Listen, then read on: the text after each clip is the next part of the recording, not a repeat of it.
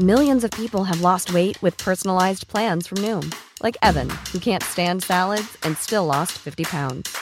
Salads, generally, for most people, are the easy button, right? For me, that wasn't an option. I never really was a salad guy. That's just not who I am. But Noom worked for me. Get your personalized plan today at Noom.com. Real Noom user compensated to provide their story.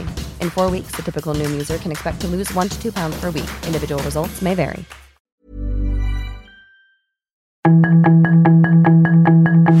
Tarde a tarde, lo que necesitas saber de forma ligera con un tono accesible. Solórzano, el referente informativo.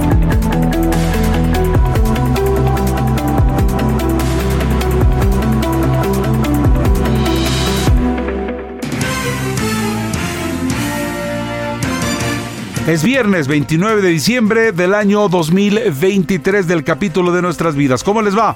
A nombre de Román García, a nombre de Daniel Padilla, Gabriel González Moreno, también de Osvaldo, de Ulises, de todo el equipo que la acompaña a través del Heraldo Radio de Costa a Costa y de Frontera a Frontera, les saludamos cordialmente y estamos listos para presentar a ustedes las entrevistas más importantes de Javier Solórzano. En esta oportunidad les saluda Heriberto Vázquez Muñoz. Aquí iniciamos. Otra de las charlas interesantes que tuvo Javier Solórzano fue la que tuvo con José Luis Loegue Tamargo, presidente de la Asociación Civil Ciudad Posible y exdirector de la Comisión Nacional de Aguas, en torno a que la sequía aumentará el precio del azúcar, frijol, maíz, carnes cítricos y pues hay una alerta en el sector agropecuario. Además, también charlaron en torno al sistema Cutzamale eh, que se encuentra en crisis y que expertos prevén más reducciones de suministro del agua en el Valle de México. ¿Qué pasa? Estamos en una situación en donde se agudizan, le dicen a varias alcaldías en la Ciudad de México que no van a tener agua, les dicen que el Cochamala se anda, este, anda disminuyendo su potencial. ¿Qué, ¿Qué, qué, es lo que anda pasando más allá de la propia capital, sino de el país en su conjunto? Así es, pues una situación, yo te diría, Javier, preocupante, crítica. Como tú bien lo has reportado y lo sabes, estamos prácticamente en el tercer año seco, con muy pocas lluvias. Es una sequía que se ha prolongado eh, de manera muy fuerte y que a pesar de las últimas lluvias y huracanes, lamentablemente el tema de Otis entró pues con una destrucción tremenda, pero en sí los huracanes son también grandes transportadores de agua eh, y a mí me tocó ver el llenado de presas en un relativo corto tiempo gracias a estos fenómenos, ¿no? Bueno, pues ni con los huracanes ni con las lluvias que tuvimos se va a recuperar. Hoy el reporte de Cutzamala es francamente de verdad crítico porque seguramente tú lo habrás visto, lo reporta diariamente la Comisión Nacional del Agua, y estamos, eh, eh, todas las presas, eh, las siete presas que componen el sistema, aproximadamente en un 40%, 39.8. Un punto porcentual se mejoró de la semana pasada, pero es prácticamente nada, ¿no? Para esta época, terminado el, la temporada de lluvias, el almacenamiento histórico promedio en Cuchamal es del 80%. Entonces imagínate, Javier, estamos a la mitad de la capacidad con la que contábamos normalmente. Entonces eso obliga a una serie de acciones, a mí me parece urgentes, a una llamada de atención a todas las autoridades en los tres órdenes de gobierno y a tomar realmente eh, de una vez por todas las medidas para el futuro en materia de agua. Yo insisto, el principal problema de la Ciudad de México, lo que nos va a llevar a una situación verdaderamente grave es el tema del agua. Así que yo creo que es esta es una llamada de atención, Javier, para poner todos todo lo que esté de nuestra parte para atenderlo. A ver, lo, lo que, José Luis, eh, digamos, aquí hay como muchas... Eh, eh, formas de ver el asunto. Hay, hay, muchos actores más que formas, ¿no? Hay muchos factores. Un factor importante son los gobiernos, ¿no? Los gobiernos y sus políticas públicas. En este sentido, José Luis Veje, ¿en qué andamos? ¿Hay una política pública clara, definida? ¿Hay una claridad respecto a que el problema y el futuro inmediato ya es el agua en términos de problemática? ¿Qué se alcanza a apreciar? Pues mira, yo lo que veo y, me preocupa muchísimo, Javier, es que el diagnóstico lo tienen todas las autoridades. Lo tienen las autoridades federales, el Estado de México, la Ciudad de México y yo creo que la mayoría de los estados. El problema son las acciones, es decir, tomar un eh, plan de más largo plazo atendiendo a fondo el problema. Eso no se está haciendo. Mira, Cutzamala, por ejemplo, vamos a concentrarnos en este tema que nos preocupa tanto, es una cuenca muy importante, es la cuenca del río Cutzamala, que abarca una buena parte de Boscosa, de Michoacán y del Estado de México. ¿no? Son siete presas, dos en, el, en, en Michoacán, cinco presas en el Estado de México. Bueno, primer problema, atención y visión de cuenca. Eh, ya informes muy claros de presencia del crimen organizado, de tala ilegal, de tala inmoderada, de asentamientos eh, inducidos, tolerados, no lo sé, en torno a los canales de conducción del agua. Bueno, pues ese es un problema, si no la tiene fondo y de raíz, pues se va a quedar sin Cutzamala en muy poco tiempo, ¿no? El, el, otro problema grave es la situación de pérdida de agua en fugas, o sea, tenemos casi el 50% de agua se pierde en fugas y se requiere mucha más inversión de la que se ha hecho en los últimos años. Hay estudios que incluso te dicen, desde el punto de vista técnico, independientemente de a quién le toque gobernar, lo que debe en modernización de la red, en detección de fugas, en tecnificación para atenderlas. Hay, un, hay una técnica que se llama sectorizar, que este gobierno ha hecho un esfuerzo por, por incrementar la sectorización. ¿Qué es esto, Javier? Es hacer redes más pequeñas, con macro y micro medición que te permita tener tu balance y saber si estás perdiendo y cuánto estás perdiendo, ¿no? Actualmente perdemos la mitad del agua potable. Y luego todo tiene que tener medidor es fundamental a nivel eh, doméstico, a nivel comercial, a nivel industrial, todo el mundo su medición debe de, emitirse la boleta y todos tenemos que contribuir. De tanta inversión, Javier, si no hay ingresos, los organismos operadores municipales están quebrados. Entonces nunca tienen capacidad de financiamiento y por tanto no pueden invertir o se descuidan, en fin, sí es un problema de política pública eh, en donde falta mucha visión de largo plazo, visión de cuenca y atención, digamos, de tecnificación, de modernización de todos los sistemas. Dios da el agua, pero no le entuba, José Luis. ¿Qué hacemos con ese tema? Siempre, siempre repetía yo eso, efectivamente, todo es un derecho humano, el agua es vital y efectivamente ahí está el agua, pero el problema es que si no cuidamos bien el agua, eh, pues eh, vamos a vamos a caer en una situación para mí la peor de todo el país, Javier, porque mira, eh, la cuenca del Valle de México es toda la gran zona metropolitana, porque luego se divide, se maneja ciudad CDMX y municipios conurbados. No, es la misma cuenca hidrográfica, la misma cuenca atmosférica y por lo tanto son los mismos problemas. Eh, me preocupa mucho pero Cutzamala junto con Lerma, que como tú sabes son los dos sistemas, digamos, de alimentación externa al Valle de México, representan el 30% el 70% proviene del agua subterránea, del acuífero. ¿Y sabes qué pasa, eh, Javier? Todos nos preocupamos por los peces de Cutzamala porque están a la mitad.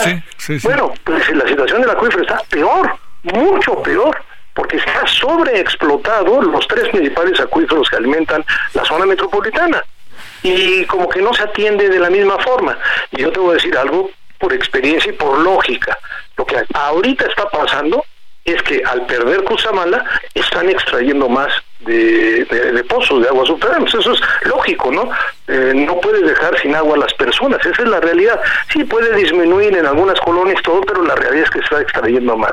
Y el problema del acuífero es mucho más grave, desde mi punto de vista, que el problema de las presas de Cutzamala. Entonces tenemos que atender esto de forma mucho más integral, Javier, con mucha más inversión, mucha mayor participación y mucha conciencia, porque yo insisto en la medición para que tú y yo, tú Javier en tu casa, un servidor, sepamos cuánto estamos consumiendo diariamente, qué está pasando, si tengo una fuga, si tú ves que el medidor sigue corriendo y está todo cerrado, pues tienes una fuga en la red, ¿no?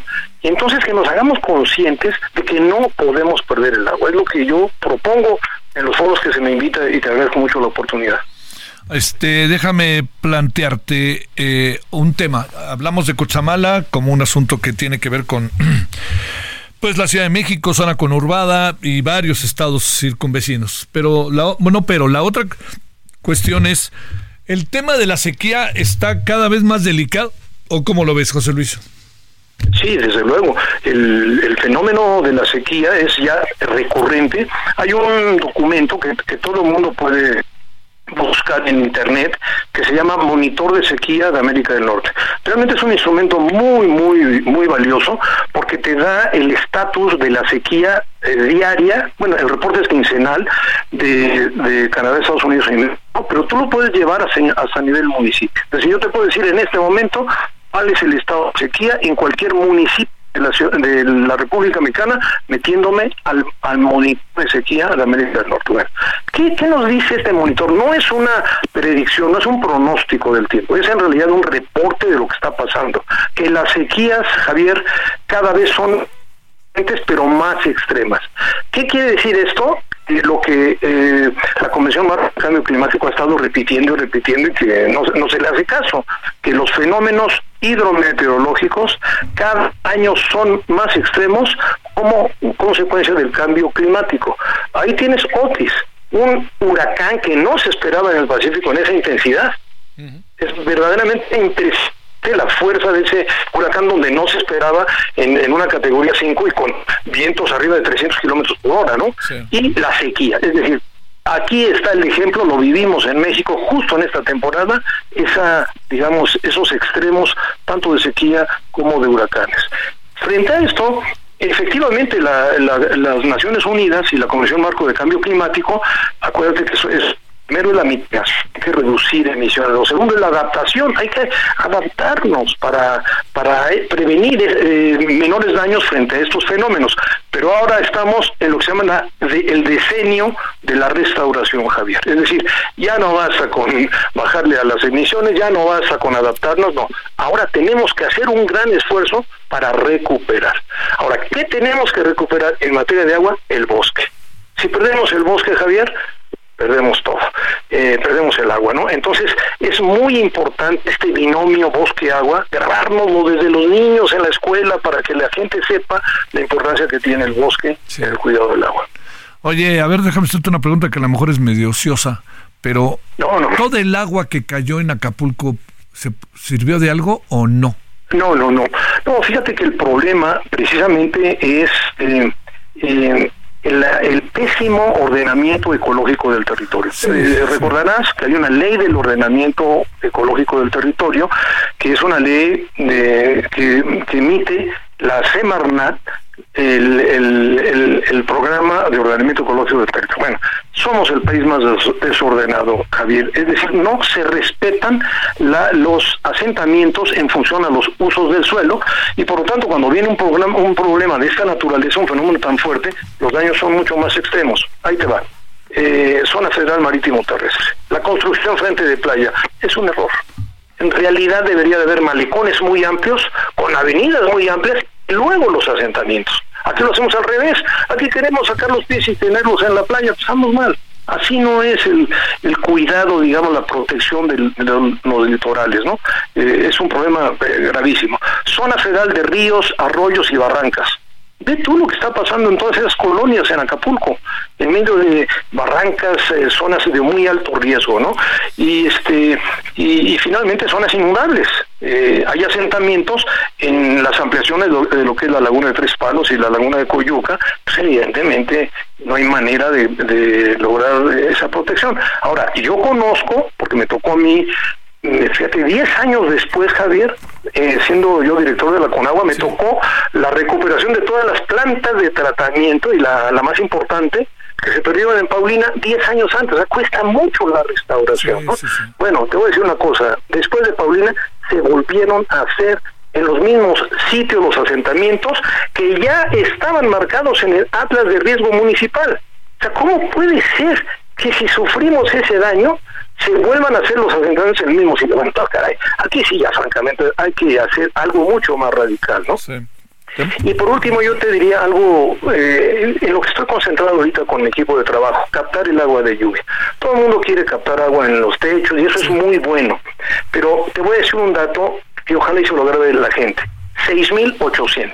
¿Qué? 6.800 millones de metros cúbicos es lo que llueve en el Valle de México, Javier. Y de esos 6.800 millones, prácticamente no aprovechamos nada. y, y, cuando ves esa plática joven, bueno, ¿y qué, qué, es eso? 6.800. Bueno, ¿conoces la presa Malpaso, Javier? ¿Has estado en el sistema de Grijalva, seguramente? Es la segunda presa más grande del país. Bueno, 6.800 millones de, de, metros cúbicos es como si nos vaciaran la presa Malpaso en el Valle de México. O sea, que nos llueve más de tres veces lo que todas las necesidades que tenemos y no aprovechamos nada. Entonces hay que hacer una campaña muy grande de construcción de lagunas, lagos artificiales. Tenemos que hacer un gran esfuerzo por captar más agua de lluvia. Esto en todo el país, ¿eh? Te mando un gran saludo, José Luis. Solórzano, el referente informativo.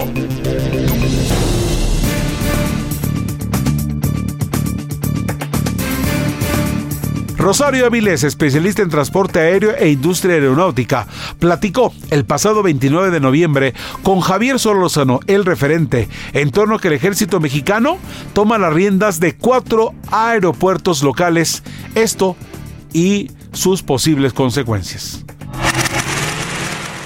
Querida Rosario, no me vais a decir que se los dije otra vez, ¿eh? sí, la verdad es que yo también estoy sorprendida porque, digo, ya eran bastantes con los que eh, había, eh, ya tenía la, la Sedena adjudicado, ¿no? Igual que por otro lado, pues la Marina, este, entonces con esos dos nuevos grupos, más otro más que se hizo de eh, aeropuertos y servicios auxiliares con Motengil, pues eran tres grupos aeroportuarios que se suponía iban a equilibrar ¿no? La participación pública con la privada, con los otros tres grupos privados aeroportuarios que ya conocemos, que son Azur, eh, OMA y GAP. Bueno, pues el tema es que ahora sí ya son muchos más para la Sedena. Eh, ayer salió en el diario oficial eh, la adjudicación de Euroapan, Puebla y Palenque que, bueno, pues Palenque ya sabemos está ahí cerquita del rancho. Este Puebla es una no, no casualmente está cerca del rancho. Sí, casualmente, exactamente.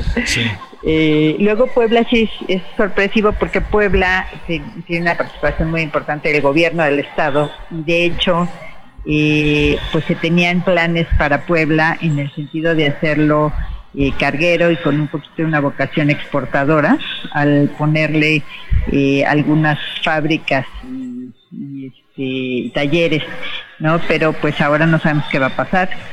Y también Uruapan, que sí es un aeropuerto que estaba muy, muy solito, nada más que hoy, ya hoy en el día oficial, se inscriben otros tres aeropuertos y eh, entre ellos Tamuín, Tamuín que es un aeropuerto bien chiquito en San Luis Potosí, que justamente la semana pasada también le fue adjudicado en el diario oficial un terreno adyacente y programa de desarrollo.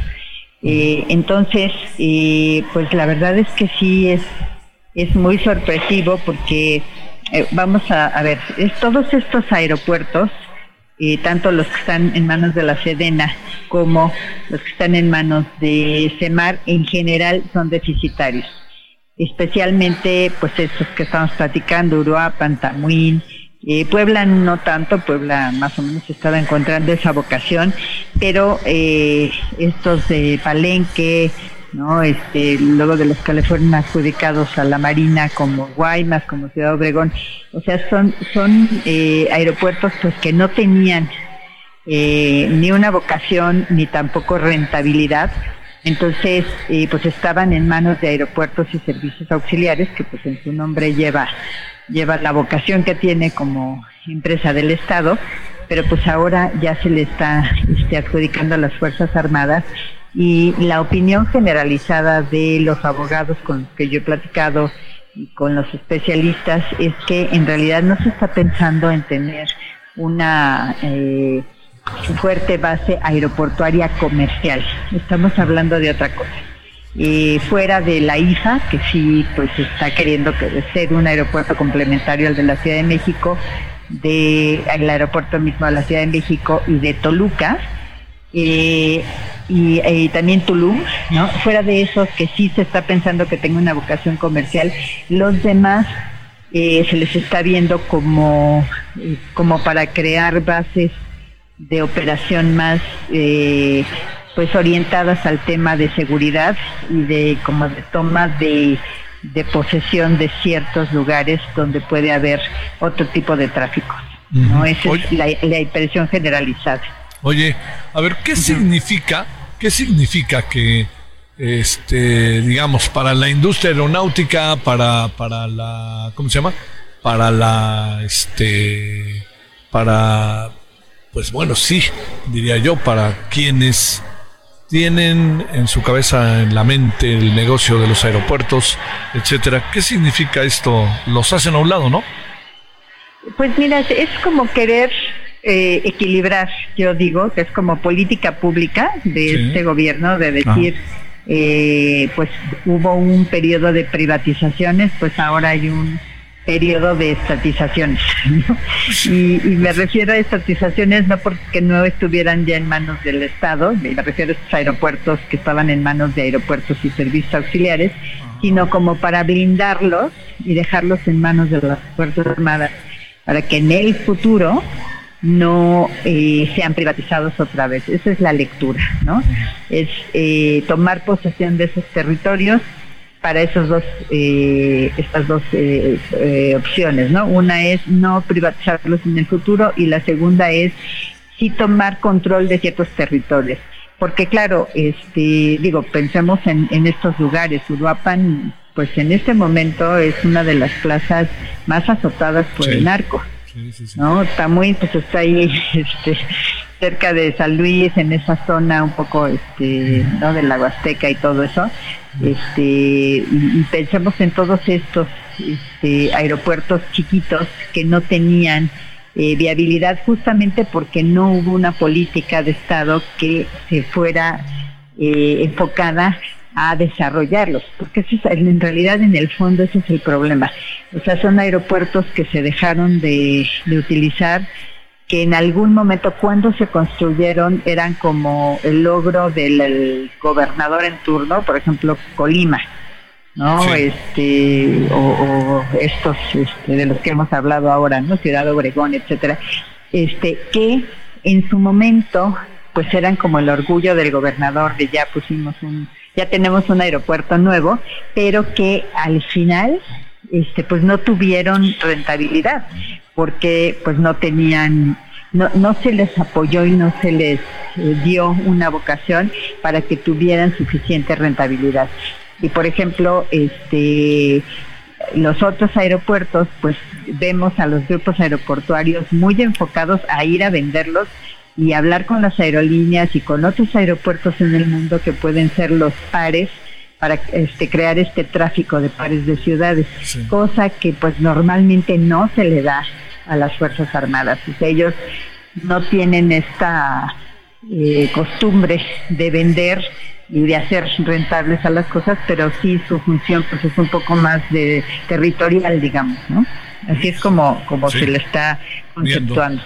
Ahora, eh, se hace, se hace a un lado a los que se dedican a aeropuertos el mensaje que se manda para los eh, para el mundo de la aeronáutica este, la otra cosa es, ¿realmente van a tener una rentabilidad? ¿Realmente las líneas aéreas que conocemos, Aeroméxico, este, Viva Aerobús, todas estas que tenemos, incluso líneas aéreas extranjeras, querrán viajar a estos sitios o tendrán que viajar cuando se los obliguen a estos sitios? Pues mira, en algunos casos sí, como es el caso de la IFA, por ejemplo, que bueno, este, para jalar ese tráfico pues se han hecho muchas cosas y se han este, tomado muchas decisiones que efectivamente están obligando de una manera u otra a las aerolíneas a irse para allá.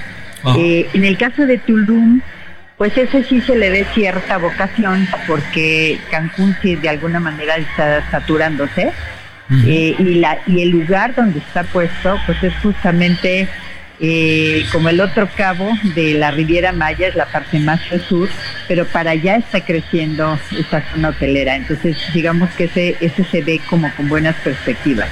En el caso de Toluca, pues ya tenía un mercado, eh, no se siguió apoyando el mercado comercial. Esto pareciera ser que no lo quieren hacer hasta que la ISA no, no realmente esté operando bien. pero tiene eh, la otra vocación que es la, aviación ejecutiva, que ahí pues funciona sí o sí. Y en el caso del aeropuerto de la Ciudad de México, pues ese es el, aeropuerto más importante, ¿no? este lo va a tener la Marina en el grupo que se va a llamar Casiopea. Solórzano, el referente informativo. Una pausa y regresamos, lo más importante del año en el referente informativo de este 2023 que se nos está acabando. El referente informativo regresa luego de una pausa.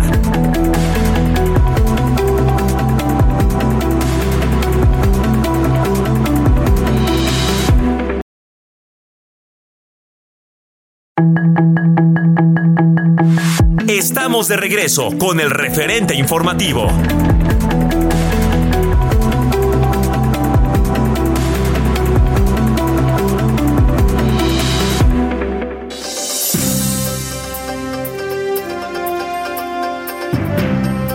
Estamos ya de regreso y continuamos con más para ustedes. Este es el resumen de lo más importante del año 2023. Michelle Pérez, que es responsable de alianzas académicas de Education First en México, platicó con Javier Solórzano, el referente informativo, en torno a que México es penúltimo lugar en América Latina en nivel de inglés. Patético lugar de nuestro país. Aquí parte de esta charla. Ahora sí que do you speak English en este país o no?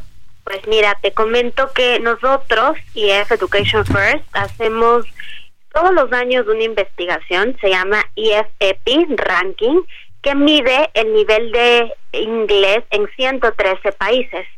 Eh, la investigación cuenta con 2.2 millones de personas tomando un examen de inglés y lamentablemente pues tengo que contarte que este año México está en el puesto número 89.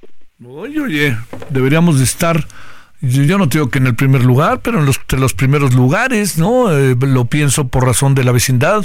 Eh, no solamente es México, es también no solamente Estados Unidos, es también Canadá, ¿no? Correcto, correcto.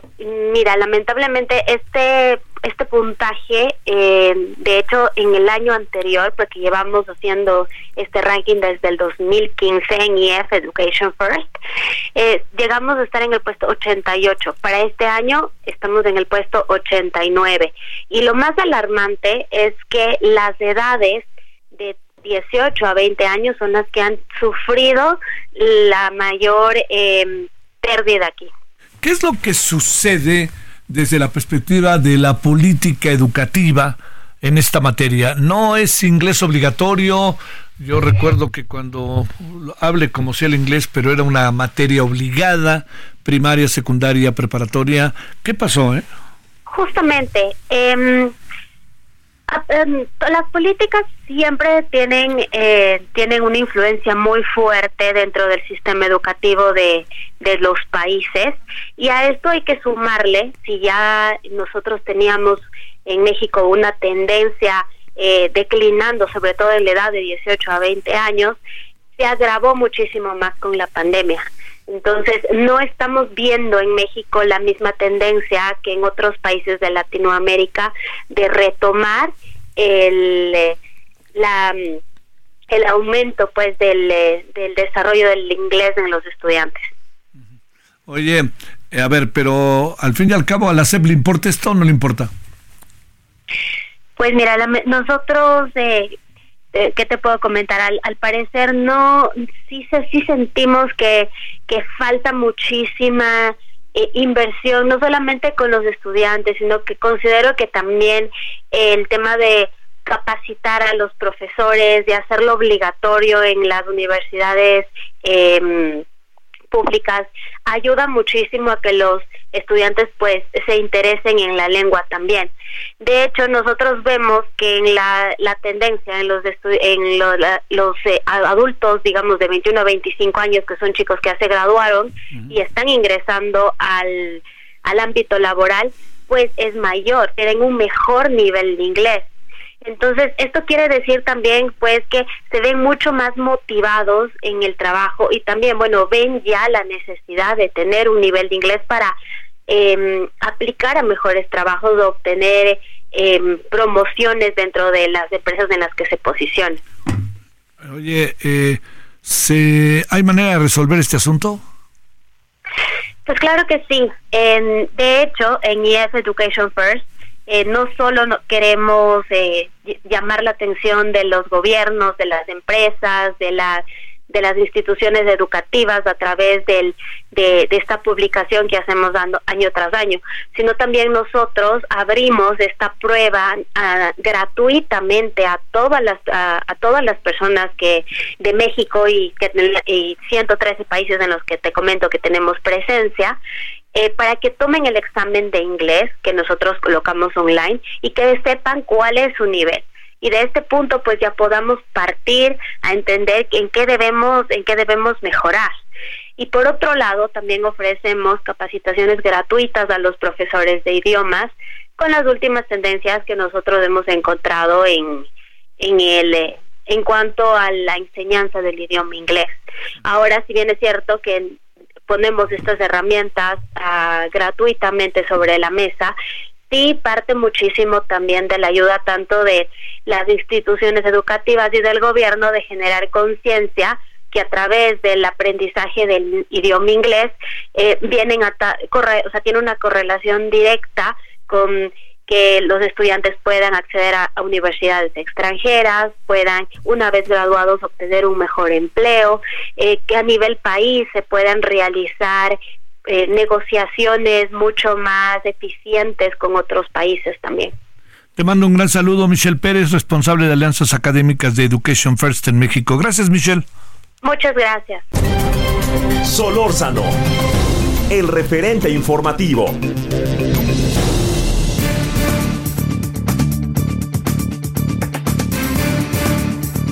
Raúl Trejo del Arbre es investigador del Instituto de Investigaciones Sociales de la UNAM. Platicó con Javier Solórzano que México carece de una regulación a la inteligencia artificial y es que nuestro país, ella, sin regulación, está en riesgo de que se use para una guerra sucia. Oye, eh, desde hace ahí algunos días, eh, semanas más bien, en el Senado se viene discutiendo el tema de la inteligencia artificial han llamado al Instituto Nacional Electoral a que les digan cómo hacer, en fin, muchas cosas que han pasado. ¿Cómo, ves todo esto que se nos puede venir con eh, redes sociales, inteligencia artificial en una especie de juego libre, Raúl, a lo largo del próximo año en el proceso electoral? ¿Qué vueltas le has dado a este tema? Bueno, pues es un asunto realmente inquietante, Javier, y mucho me temo que ni los legisladores ni la autoridad electoral en México están preocupándose todo lo que hace falta para este asunto. La inteligencia artificial sirve para muchas cosas, para asuntos médicos, para investigación científica, para analizar eh, fenómenos naturales, en fin.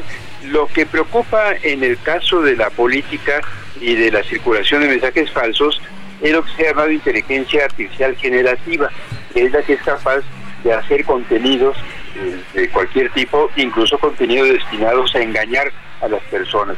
El chat GPT, por ejemplo, que tú seguramente conoces, produce textos y ahora empieza a producir imágenes.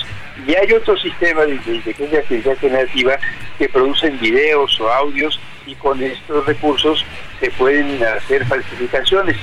Desde hace mucho la vida política está plagada de falsificaciones, tanto que hay algunos políticos que cuando se descubre algo que sí hicieron dicen que la culpa es de una fabricación de inteligencia artificial también esto ya comienza a suceder, pero hoy en día con los eh, softwares y aplicaciones que hay, ya no solo los especialistas en creaciones digitales pueden hacer contenidos falsos, sino casi cualquier persona.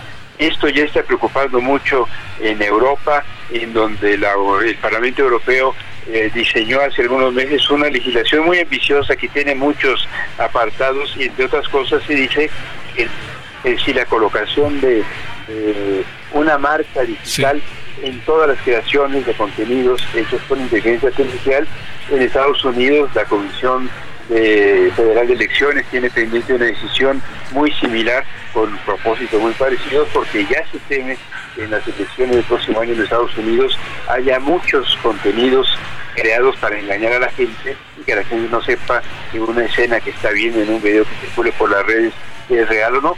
Y en el caso mexicano, apenas empiezan a surgir iniciativas para prohibir, por ejemplo, hay algunas iniciativas de senadores y diputados que sugieren esto, que circulen contenidos falsos. Eso es realmente imposible.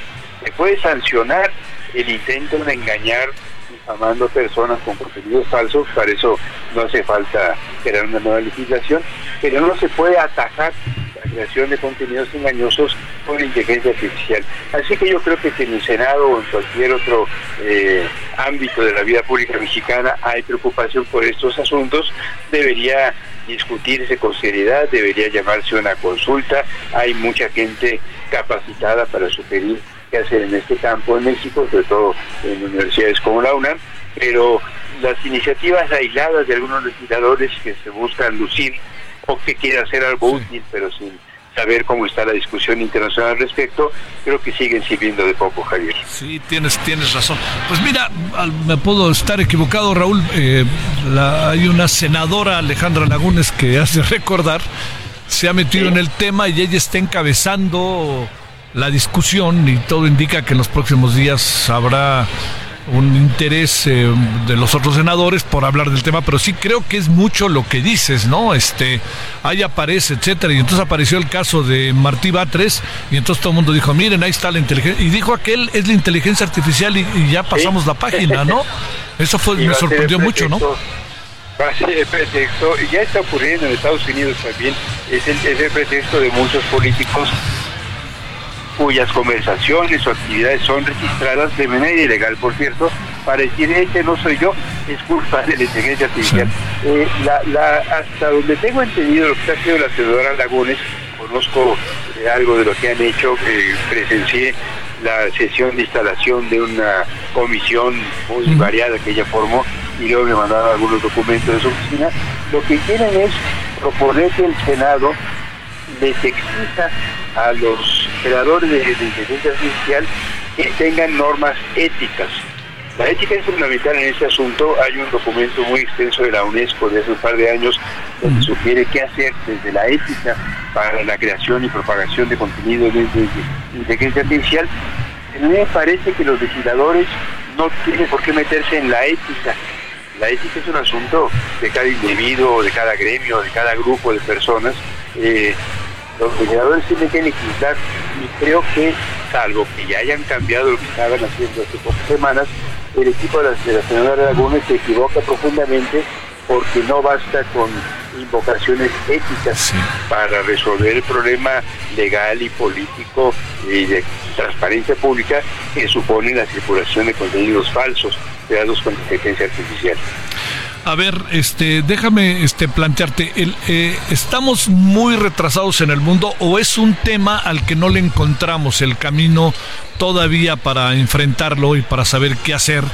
Eh, un dato que me llamó mucho la atención es que eh, según los según lo que ha venido pasando en las democracias del mundo, el año que entra estarían cerca de 2 mil millones de personas este, en, viviendo procesos electorales en sus países. Supongo que no es a nosotros quienes aplauden ahí los. No. bueno, oye, yo sé, yo sé que has estado aquí, Raúl. Ya sabes, presentan un libro y gritan la porra te saluda, vete a saber qué, vete a saber. Claro. Saludos allá a la, a la espero estar en días más. Ah, qué bueno. Qué bueno los Pero eh, todo el mundo está sorprendido, pues digo todo el mundo, quiere decir, en todo el mundo la, los políticos y los, los guiadores han recibido con enorme sorpresa el, sobre todo los avances mucho más recientes. Ya se sabía que había inteligencia artificial, ya se sabía que había eh, maravillas cibernéticas y creación de contenidos y manejo masivo de información con estos recursos. Lo que ha sorprendido es el avance tan rápido en los últimos meses tanto así que algunos de los creadores de estos sistemas de inteligencia artificial generativa han dicho hay que esperarse, hay que ir con más tiempo, hay que ir con más calma. Y la semana pasada apenas hubo una crisis en la empresa más conocida en este campo, la empresa OpenAI, cuyo creador Sam Altman lo despidieron y luego lo volvieron a contratar. Hay muchas tensiones. Bueno, en el campo de las leyes, desde hace dos años hay un proceso muy cuidadoso, muy interesante, muy lleno de tensiones en Europa.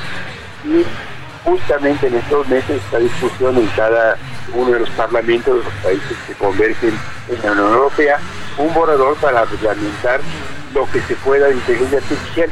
Y ahí contemplan tres grandes apartados muy rápido. Primero, que estos sistemas no se usen para decidir en temas sensibles, por ejemplo, cámaras de vigilancia o selección de personal o creación de medicamentos, que las decisiones sean de humanos y no de las máquinas. En segundo lugar, que haya organismos especializados para dar seguimiento a lo que hace la inteligencia artificial.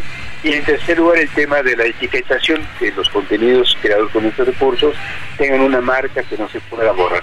Eso no se acaba, no, no hay acuerdos todavía en Europa. Y en América hay una orden, un documento presidencial del presidente Biden de hace creo que dos semanas que establece las bases para que se pueda comenzar a legislar, pero aún no hay proyecto de ley en el Capitolio. Y el país, yo diría, más avanzado en este sentido en nuestra región es Brasil, en donde aprobaron hace unos meses una ley muy parecida a la que se sigue discutiendo en Europa. Los legisladores mexicanos ya tienen ejemplos para poder hacer algo más allá de lo simplemente testimonial en este campo fallecido. Solórzano, el referente informativo. Adriana Orrea Torres, periodista y secretaria general del SUD Notimex, Sindicato Único de Trabajadores de Notimex, reportera especializada en temas financieros con una trayectoria de más de 20 años en temas de la agencia estatal, platicó con Javier Solórzano el pasado 30 de noviembre en torno a que la Cámara de Diputados aprobaba ya de una vez por todas la extinción de Notimex y que el sindicato de eh, Notimex amagaba con continuar con huelga hasta que no se liquide al último trabajador. Oye, ¿qué pasó? A ver, ya digamos, ya era la crónica anunciada, como dice la cita, 20 veces socorrida, pero a ver, ¿qué pasó?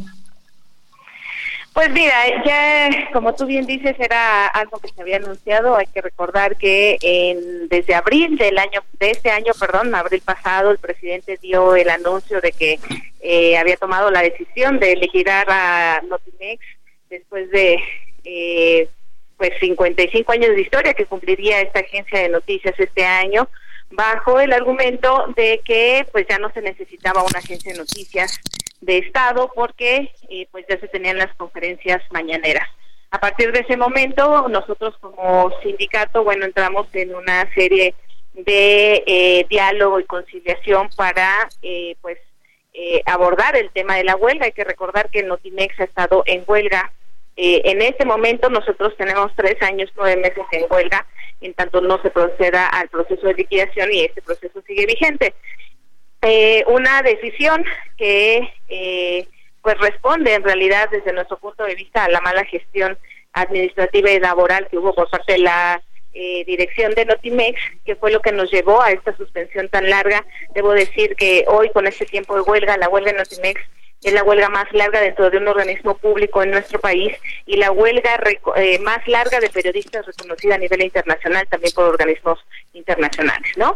Entonces, eh, pues nunca hubo una voluntad real por parte de la dirección de la administración para resolver el conflicto y después de pues casi ya cuatro años sin operar una agencia y que al final sí tuvo un costo desde nuestro punto de vista político y económico para el erario, para el gobierno, pues el presidente toma la decisión de, eh, de que en lugar de, de, reabrir o de dar la instrucción de que finalmente se, se levante la agencia, pues toma el sentido contrario de tomar de, de que se cierre, ¿no? Eh, esto pasaba, pues, evidentemente, por presentar una iniciativa de que, que, elimine la ley que crea la Agencia de Noticias del Estado Mexicano. Se presenta una iniciativa de decreto de extinción, que es lo que vimos que se discutió esta semana en la Cámara de Diputados y finalmente se aprueba. ahora pues va, pasará al Senado, en donde también se, discuta, se discutirá y una vez establecido este pues este proceso en el Senado se emitirán las bases para proceder ya propiamente a la liquidación. De nuestra parte, pues en este diálogo que hemos eh, venido trabajando con la Secretaría de Gobernación y del Trabajo, pues hemos buscado eh, las mejores condiciones para las indemnizaciones de los trabajadores que reconozcan tanto el proceso de huelga como eh, las liquidaciones conforme a la ley que es el pues lo que se ha prometido, ¿no? Que se pagará todo en apego a derecho. Pero bueno, lo que nosotros hemos dicho hasta el día de hoy es que pues eh, no tenemos certeza realmente de que se vaya a cumplir, de que se tengan los recursos para ello, aun cuando se ha dicho que, que sí se va a garantizar el compromiso con los trabajadores y eh, bueno, nosotros como sindicato aún tenemos nuestras dudas debido a la gestión que se registró por parte de la administración en los últimos años y por eso hemos pedido y estamos pidiendo que la Secretaría de Hacienda pues brinde todos los recursos necesarios para finalmente concretar. Lo que se nos ha indicado es que el interés del gobierno es realmente resolver el conflicto incluso antes del próximo año que entramos en proceso electoral, que no sea un conflicto heredado como ha pasado en otros casos, como el caso mexicano, el caso mexicano de electricistas, y bueno, pues lo que nosotros decimos es que eso se va a cumplir siempre y cuando eh, se cumplan los compromisos asumidos con los trabajadores y que se tenga el recurso para pagar las indemnizaciones eh, que, correspondan. En tanto, pues nosotros seguiremos en pie de lucha y mantendremos los campamentos hasta que no se concreten esos acuerdos. A ver, híjole, híjole. A ver, este, ¿cuántos trabajadores tendrían que ser, tienen, perdón, quítale el tendrían, tienen que ser, este, eh, indemnizados? Mira, nosotros los que nosotros como sindicato representamos y que eh, pues hemos estado en el conflicto de huelga, a este momento somos 86 trabajadores. Sin embargo, no son los únicos a los que les corresponde este proceso de indemnización o de liquidación en este proceso, ¿no? Sabemos, debo decir, que eh, ante la Junta Federal de Conciliación y Arbitraje, Notimex tiene interpuesta, bueno, hay en la Junta Federal de Conciliación y Arbitraje hay alrededor de 170 demandas contra Notimex por despido injustificado, las cuales también deberán de concretarse. Además de que está todo el personal de confianza que ha venido operando con la directora, que la dirección ha reportado alrededor de 60 trabajadores que también entrarían en este proceso. Eh, quienes han pedido también una indemnización y que se les tome en cuenta son los 20 corresponsales internacionales, eh, pues que quedaron en el abandono y que han, quedado con un proceso también sin concluir en todo este tiempo, más todas las personas eh, que no tenemos identificadas porque a lo mejor tuvieran algún proceso pendiente y que tienen derecho a reclamarlo. Hay que recordar que en este periodo de huelga de los casi cuatro años hubo muchas eh, muchos despidos que no procedían por el proceso de huelga y que no pudieron interponer demanda porque cuando se iba la a la autoridad decían, pues es que hay una huelga y ahorita no, no puede haber nada de demanda, ¿no? Entonces habría personas que podrían estar en esa situación o quienes eh, también eh, fueron contratados en ese periodo de forma irregular y que pues podrían acercarse si fuera su interés y tienen la manera de comprobarlo. Nosotros estimamos que sí serían alrededor de 300 personas las que tendrían que estar en este proceso, más o menos haciendo estas cuentas de los números que te comento. Ahora, el proceso de liquidación no se limita a los trabajadores y eso es algo súper importante. En este conflicto, que no solo fue laboral, también hubo demandas y hay demandas contra Notimex por parte de proveedores y de clientes que dejaron de recibir el servicio o a quienes ya no les pagó los servicios que le brindaban. Entonces, pues todo eso pasa también por el proceso de liquidación, no va a ser un proceso eh, pues fácil que se acabe de un día a otro, y bueno, pues ahorita lo que nos claramente nosotros como sindicato, pues nuestra prioridad es eh, la indemnización de los trabajadores que hemos estado en huelga, porque además recordar que son tres años, nueve meses al día de hoy que hemos estado sin ingresos y hemos estado en la calle y pasamos la pandemia sin seguro médico, ¿no? Este, dependiendo nuestra fuente de empleo, nuestras condiciones de trabajo, lo que menos eh, pedimos, pues, es que se reconozca tanto ese esa lucha que hemos llevado como que ahora realmente se concrete este proceso de liquidación que de nuevo pues no nada más pasa por el tema de los trabajadores, ¿no? Eh, ¿Cuándo podríamos saber si se va a pagar esta indemnización o no? ¿Hay un tiempo perentorio porque están liquidando y no están pagando? Exacto, mira, eh, de acuerdo con lo establecido en el propio decreto, eh, una vez que se apruebe en el Senado, se tienen 10 días para emitir las bases que definirán la forma de pago.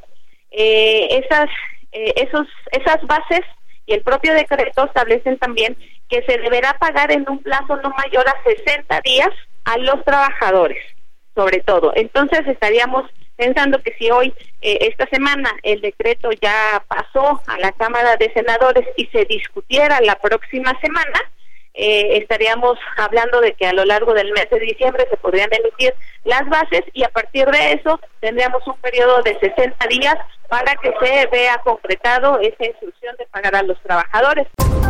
Solórzano, el referente informativo. Vamos a mensajes. No se nos vaya lo más importante de el año 2023 a través de El Heraldo Radio en el espacio de Javier Solórzano. El referente informativo regresa luego de una pausa.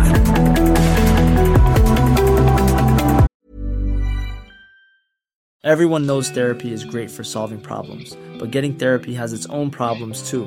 Like finding the right therapist, fitting into their schedule, and of course, the cost. Well, BetterHelp can solve those problems. It's totally online and built around your schedule. It's surprisingly affordable too. Connect with a credentialed therapist by phone, video, or online chat, all from the comfort of your home. Visit betterhelp.com to learn more and save 10% on your first month. That's BetterHelp, H E L P.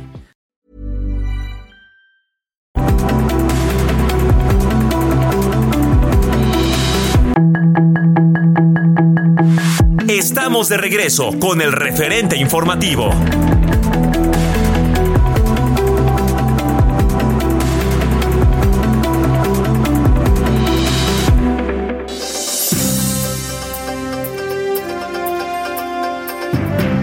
Lo más importante del año del referente informativo con Javier Solórzano. El pasado 6 de diciembre, Javier platicó con David Calderón, director de Calidad, Innovación e Impacto de Save the Children México. Platicaron en torno a los desafíos educativos revelados por PISA. Y es que pues se hacía en esta charla una llamada urgente a renovar el enfoque de los derechos para la niñez. ¿Lo escuchamos? Esto es lo más importante del año en el referente informativo con Javier Solórzano. Yo diría que platicar, pensar, reflexionar, yo creo que es muy simplista decir es una prueba neoliberal, como lo hizo el presidente hoy, pero bueno, es su opinión. Desafíos educativos revelados por PISA, ¿por dónde entrarle? A sabiendas de que más allá de eh, lo que pasó con la pandemia, que no se soslaya por ningún motivo, aquí sí hay algo que yo me atrevería a colocar en focos rojos. Pero David, vamos con los especialistas, ¿cómo ves las cosas? Pues sin duda muy complicado como como organizador eh, como organización defensora de derechos de los niños pues no podemos dejar de marcar que aquí hay una limitación y en ocasiones violación al derecho de los niños a aprender, es su derecho. Eh, no solo está en la Convención de Derechos de los Niños, está en la Constitución, está en la Ley General de Educación, y si me apuras, está también en el Plan Sectorial de Educación. Lo que hay que recordarle al presidente de la República es que su gobierno, no en una declaración suelta, en un documento oficial en el Plan Sectorial de Educación en 2020, publicado en el Diario Oficial de la Federación, puso como el segundo indicador más importante para medir el avance del régimen en educación los resultados de PISA. Ahora sí que solitos, ellos lo pusieron así, las personas en la Administración Pública Federal. Ya en la realidad, en lo que está pasando con la vida de los niños y las niñas, eh, pues 15 años es la recapitulación de toda la educación básica. Entonces, sí tenemos esta situación muy dramática de dos de cada tres no logran hacer operaciones básicas que son necesarias para su desarrollo y su vida cotidiana en, eh, en el mundo contemporáneo. Eh, por ejemplo, no pueden, así para tener una imagen concreta, no pueden hacer una conversión de dos tipos de unidades de medida diferentes. Entonces no es que se sepan de memoria cuántos millas son kilómetros, sino sencillamente dándoles las claves de esta unidad equivale a tantas de esta otra, ahora esta distancia conviértela, esto no logran hacerlo, la mitad no entiende lo que me, la mitad no logra discernir entre una explicación científica con evidencia y una explicación espuria. Eh, afecta a todos, también es importante hacer notar que no solo pasa eh, digamos, en términos de la educación pública en México. Eh, un dato fuerte es el siguiente. El, la quinta parte más rica de México en términos de el contexto de las niñas y los niños que eh, ejecutaron la prueba el año pasado, lo que los especialistas llaman el primer quintil de ingreso de sus hogares, eh, los mexicanos, la mitad de ellos están en escuelas privadas, sin sindicato, sin, ¿no? Eh, con horarios muy amplios, con privilegios, eh, comparados con el resto de la generación, y salen igual que el quinto más bajo de Vietnam. Los hijos de los que, de las familias privilegiadas en México que tienen tres autos tienen resultados equivalentes en matemáticas a los hijos de los cultivadores de arroz. Eh, entonces, eh, si estamos en problemas como sociedad, eh, ciertamente hay mucho que criticar de los sistemas escolares público y privado, pero también la mentalidad que tenemos, el contexto que les estamos ofreciendo a los niños no es favorable para nada y pues eso sí es la tarea a abordar para todos y todas. A ver, David, eh, déjame ahí plantear como algunas de las cosas. El presidente dice que es una evaluación que no toman en cuenta porque es neoliberal. Eh, la secretaria de Educación Pública dice que no se toman en cuenta las condiciones de la docencia. Eh, como dos respuestas, diría yo, a la prueba y a los resultados de la prueba.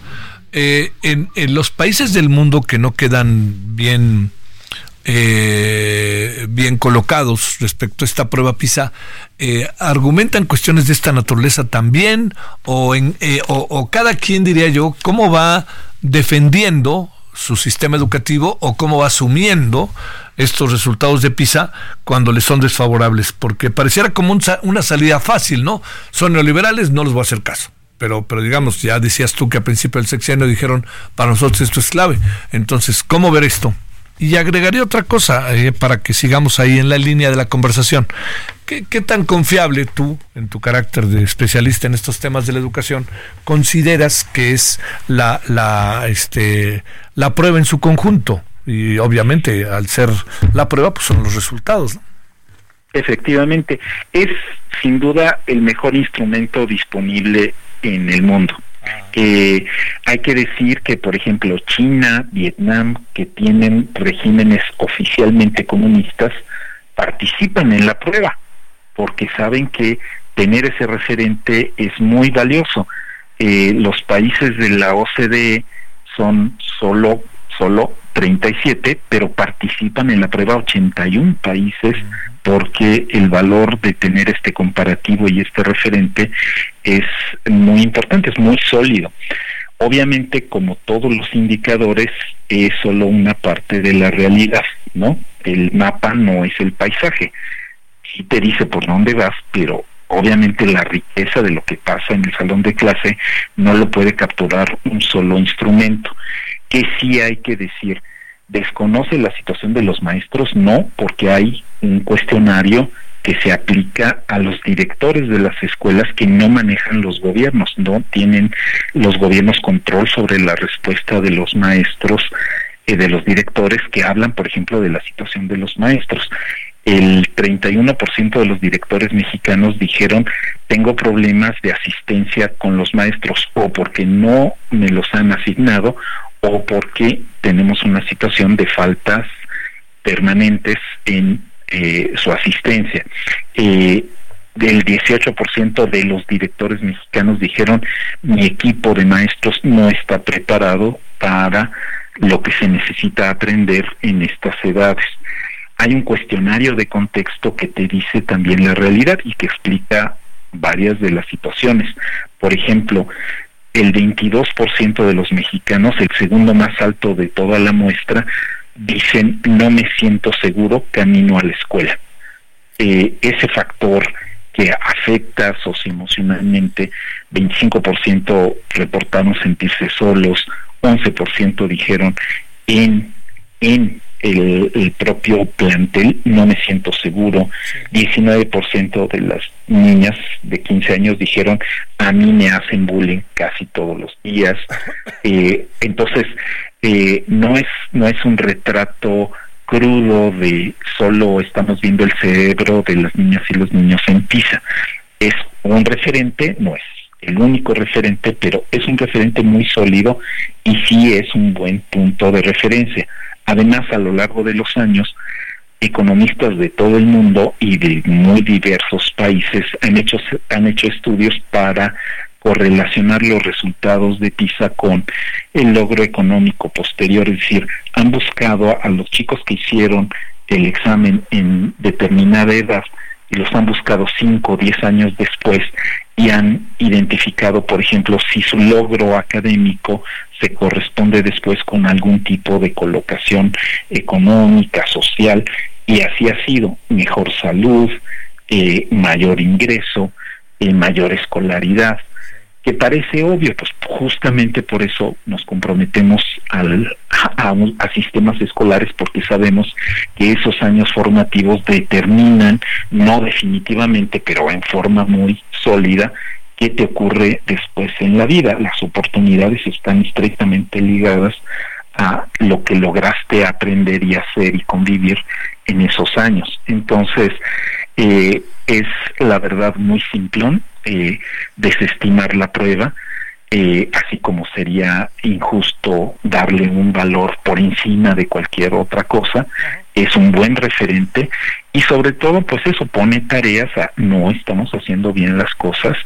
En México tenemos un grave problema de comprensión en matemáticas y a donde tenemos que ir es al apoyo en el salón de clase a los maestros en servicio, tenemos que ir a ambientes más seguros, tenemos que ir a un cambio en la cultura con estos sesgos de género que tanto lastiman a las niñas eh, y tenemos que ir a una inclusión educativa más fuerte.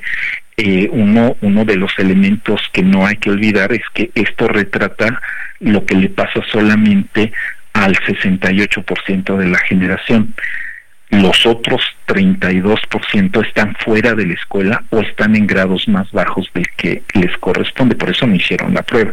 Entonces, eh, saber que en cierto sentido nuestra muestra está empujada hacia arriba porque en México todavía es un privilegio que a los 15 años estés en décimo grado. En otros países el 98% de los chicos de 15 años están en décimo grado, en México es apenas este 68. Entonces, mucho para trabajar, mucho para seguir estudiando.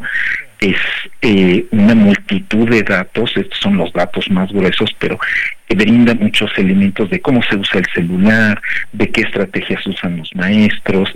Es un buen estudio, son tres volúmenes bastante gruesos entonces, pues bueno, salen estos titulares, pero es material para el pensamiento y para quien de veras le importan los derechos de los niños. Oye, a ver, dice este eh, Max Max eh, Marx eh, mm, el Marx Arriaga, perdón, dice que el problema de estos son los responsabilizó a los gobiernos anteriores respecto a los resultados de México en la prueba PISA. Una opinión sobre eso para cerrar.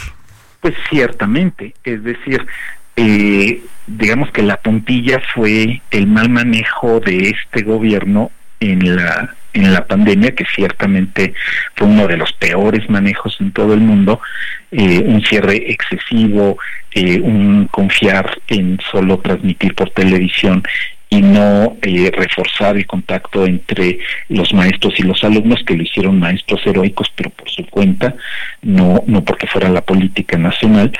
Entonces eh, este gobierno tiene importantes responsabilidades de estos resultados, pero efectivamente hay muchas cosas que se hicieron mal desde antes y que explican, digamos, este es uno de estos clásicos problemas de múltiples manos, ¿no? Nadie hizo todo de todo, pero el efecto acumulado es devastador. Entonces, muy malas decisiones económicas, por ejemplo, en el sexenio de Peña Nieto, el haber hecho un cambio de plan de estudios en el último año del sexenio, en este sexenio lo volvemos a hacer, digamos, dirigidos por el señor Marx. Entonces, eh, digamos que aquí eh, hay muy pocos amigos de las niñas y los niños y, y en ese sentido sí nos tenemos que hacer corresponsables todos también porque eh, si dejamos que este problema esté solo en manos de quienes toman las últimas decisiones y no apoyamos la escuela local, la familia que nos corresponde, eh, los sistemas que pueden enriquecer la experiencia de niños y niñas, eh, pues todos somos un poco culpables, pero ciertamente hay eh, irrevocablemente pues algo que pasó en los gobiernos pasados y en este. Oye, este, pero eh, digamos muy en breve, suena muy categórico, ¿no? Decir es culpa, responsabilizamos a los gobiernos anteriores de los resultados, suena, suena como muy este lavarse las manos y, me parece que, que, no sé, bueno, no sé qué pienses para cerrar la comunicación, la conversación, David. Sí, que sin duda, o sea, buscar culpables siempre van a estar en la acera de enfrente según quien lo diga. Entonces, más bien decir, ahora nosotros somos responsables y lo que vamos a intentar es A, B y C. Entonces sí creo que gasta sus energías en esto, buscar eh, culpabilizar a la gente en el pasado y sin asumir la responsabilidad que se tiene en el presente. Te mando un gran saludo, David Calderón, y muchas gracias que estuviste con nosotros. Solórzano, el referente informativo.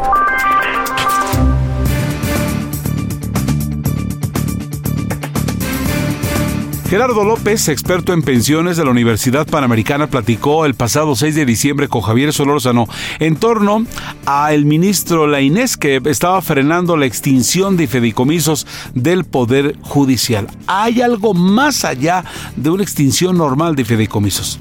Vamos a escuchar parte de este resumen con lo mejor del año. A ver, este, van de regreso los fideicomisos al Poder Judicial. A partir de ahora, ¿qué pasa? ¿Qué sucede? ¿En qué andamos?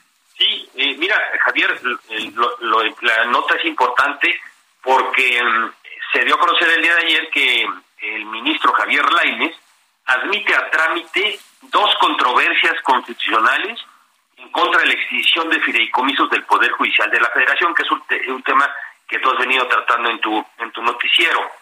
En estos dos casos se concede, aquí lo importante es que se, el ministro concede la suspensión definitiva que solicitaron los legisladores, porque las controversias se interpusieron por senadores y diputados de la oposición, ¿no? Entonces, eh, al admitirlas, el ministro otorga una suspensión definitiva. ¿Qué significa esto?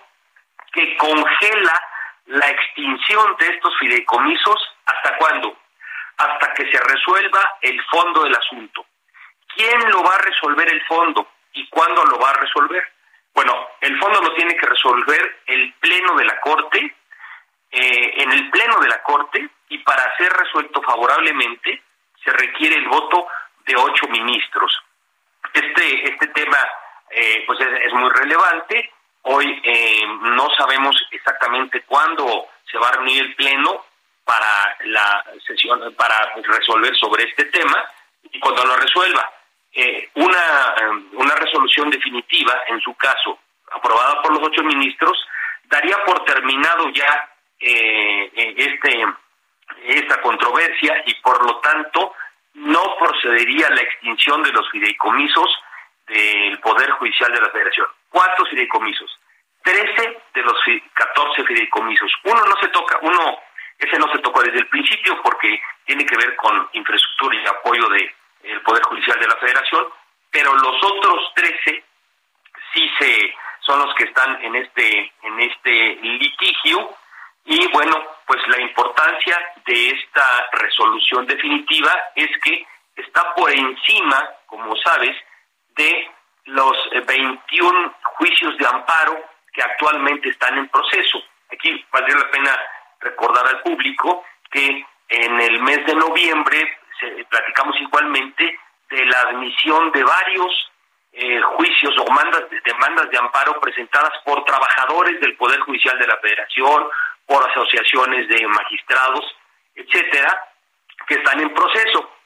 En muchos de esos, eh, esos 21 juicios eh, de amparo en proceso se otorgó una suspensión definitiva, en algunos otros eh, se, otorgó simplemente una suspensión provisional, algunos no comprendían la totalidad de los fideicomisos, otros juicios sí, y estos juicios se irán resolviendo.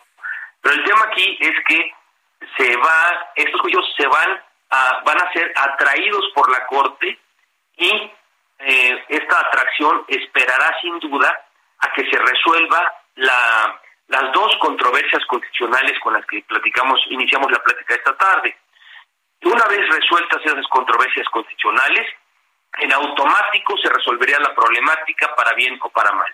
Si se resuelve para bien, se termina la discusión y queda definitivamente anulada la eh, extinción de los fideicomisos. Si no se logra la aprobación de los ocho ministros, entonces las controversias constitucionales no proceden y simplemente tendría que ir al fondo en los otros 21 eh, juicios de amparo. Así que esta es la importancia de esta decisión, mi estimado Javier. Ok, para, para plantearlo en términos de peras y manzanas, ¿el regreso, el dinero regresa a la al Poder Judicial de la Federación? Sí, claro. Hoy en, esa, en esta, digamos, de, derivado de esta suspensión definitiva, se la, la, Corte ordena congelar los, los recursos y dice quédense los, fideicomisos en donde están y manténgase la operación de los mismos. Si algún trabajador requiere de la utilización de esos recursos para su pensión, para su vivienda, para sus gastos médicos en los términos operativos eh, sujetos eh, a los cuales con los cuales eh, funciona cada fideicomiso, se va a poder utilizar ese recurso. Igualmente, si no hay necesidad de utilización, los recursos siguen, los recursos depositados en los fideicomisos siguen generando rendimientos y la cantidad depositada se sigue incrementando. Es decir, se opera en la normalidad hasta en tanto se vaya a resolver el fondo. Hoy esa es la importancia de esta resolución del ministro Lainez, que por cierto no eh, solamente recuerdo al día de hoy que en otro caso similar se, otorgó esta suspensión. Normalmente no se otorgan las suspensiones contra este tipo de, de, controversias, en este tipo de controversias, pero se otorgó por ahí del 2018, 19, cuando eh, se eh, promulgó la ley que establecía los topes a los salarios de los eh, funcionarios públicos, Javier. Sí. Oye, a ver, déjame plantearte la otra eh, cuestión. La, la, la, presidenta del Senado dice que no se puede ser juez y parte.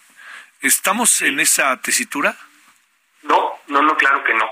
En, en, eh, primero vale, vale, la pena comentar también que al, al ministro La Inés se le presentó una recusación por parte de la Consejería Jurídica de Presidencia en el sentido de que no podía él resolver este tema, este porque él ya, así ya, ya, se había eh, eh, había eh, dado su opinión al respecto en medios, pero eso ya se, ya se resolvió por el pleno de la Corte diciendo que aquí no procede esa recusación. Esa es la primera parte. Por lo tanto, la Corte ha resuelto ya muchos otros temas en donde los propios ministros son afectados eh, por resoluciones este, que, se vayan a emitir, afectados o beneficiados como cualquier otra persona. Así que no habría un juez en el país que pudiera eh, resolver este tema sin verse afectado o beneficiado por la resolución. Así que eh, no, procedería la crítica que, que se señala en este caso. Igual sucede, por ejemplo, cuando se trata de alguna definición de la validez de un tema de IVA, ¿no? De pago de, algún impuesto, en donde cualquier persona que compra un bien en una tienda, pues tiene que pagar un IVA. Y si ese ministro este, va a pagar IVA o no, dependiendo de la resolución que se fuera a tomar en la Corte, eh, no podríamos decir que está hay, hay interés de, parte no al resolver. Por lo tanto, la Corte tiene que resolver este tipo de asuntos y, por supuesto, está fundado en, en derecho este tipo de resoluciones. A ver, ahora, por último, eh, el asunto no acaba ahí. El asunto lo que viene ahora es que puede presentar un amparo, puede presentar una nueva este, figura jurídica, el, este, la presidencia, eh, la, este, la Secretaría de Hacienda o en su caso la Tesorería o quien fuera, puede presentar en cualquier momento también alguna figura jurídica que termine con la suspensión definitiva? No, ya no. En este caso tampoco hay eh, ningún otro instrumento, figura para combatir esta resolución eh, de suspensión definitiva y tampoco habría ninguna para combatir una resolución que determinara en su caso la invalidez de la norma a través de eh, una resolución del Pleno. Sería una resolución definitiva que pondría ya fin pues a la controversia de manera total y no habría ya más que, hacer en este caso. Ahora, si el próximo año se vuelve a reformar la ley y se vuelve a presentar algo similar, bueno, ahí habría sería otra controversia, ¿no? Pero para esta, ya no. Te mando un gran saludo, Gerardo. Muchas gracias que estuviste con nosotros. Solórzano, el referente informativo.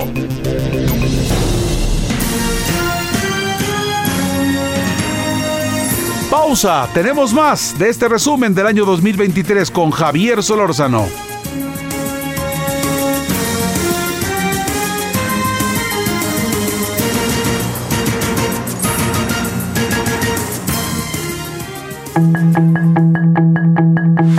El referente informativo regresa luego de una pausa.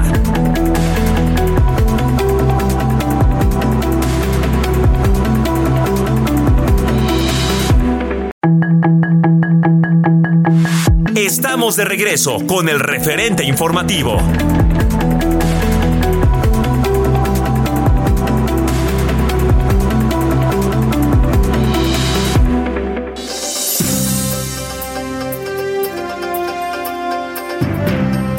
Lo más importante del año con Javier Solórzano, el referente informativo, Juan Jesús Garza Onofre, investigador y profesor del Instituto de Investigaciones Jurídicas de la UNAM, platicaba con Javier Solórzano en torno a que Luis Enrique Orozco dejaba la gobernatura interna de Nuevo León para que Samuel García asumiera otra vez sus funciones y que el movimiento ciudadano acordaba definir la candidatura presidencial el 20 de enero tras la baja de Samuel García. ¿Qué ve detrás de todo ello? Es una charla que tuvo el pasado 4 de diciembre Juan eh, Jesús Garza Onofre, investigador y profesor del Instituto de Investigaciones Jurídicas de la UNAM, con Javier Solózano, el referente informativo. Eh, ya está el desenlace. ¿Qué piensas de lo que pasó el fin de semana y lo que pasó el día de hoy? En efecto, creo finalmente que esta novela llegó a su fin, una novela innecesaria, una novela que habla más de la clase política que de las leyes que tenemos para el tema de las aspiraciones políticas de aquellas personas que están cumpliendo un encargo en una gubernatura o en algunos otros puestos de elección popular.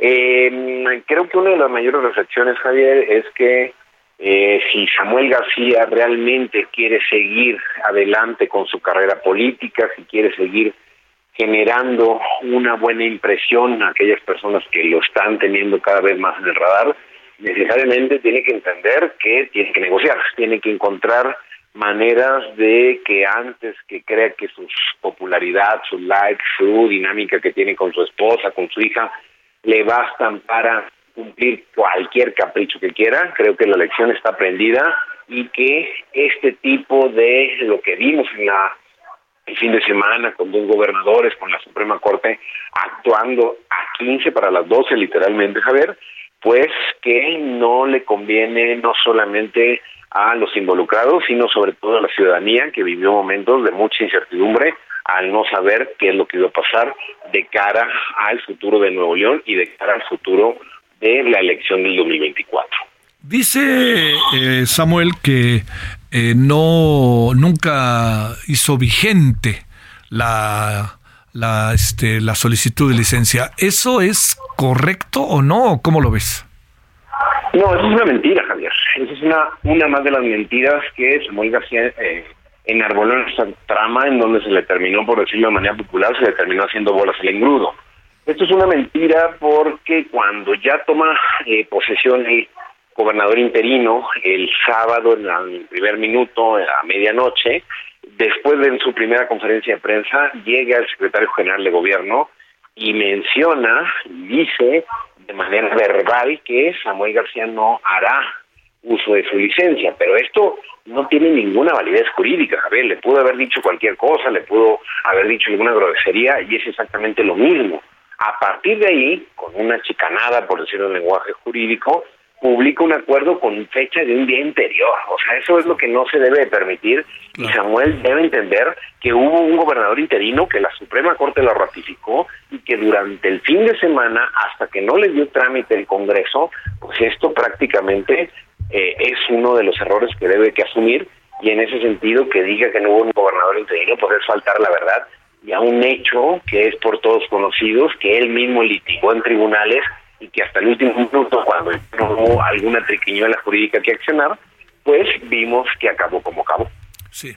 Oye, eh, el asunto, eh, digamos, hay, hay una parte que entiendo que, bueno, es estrictamente legal, etcétera, pero hay una parte que, que tiene que ver mucho con la política. ¿Quién, este, quién perdió?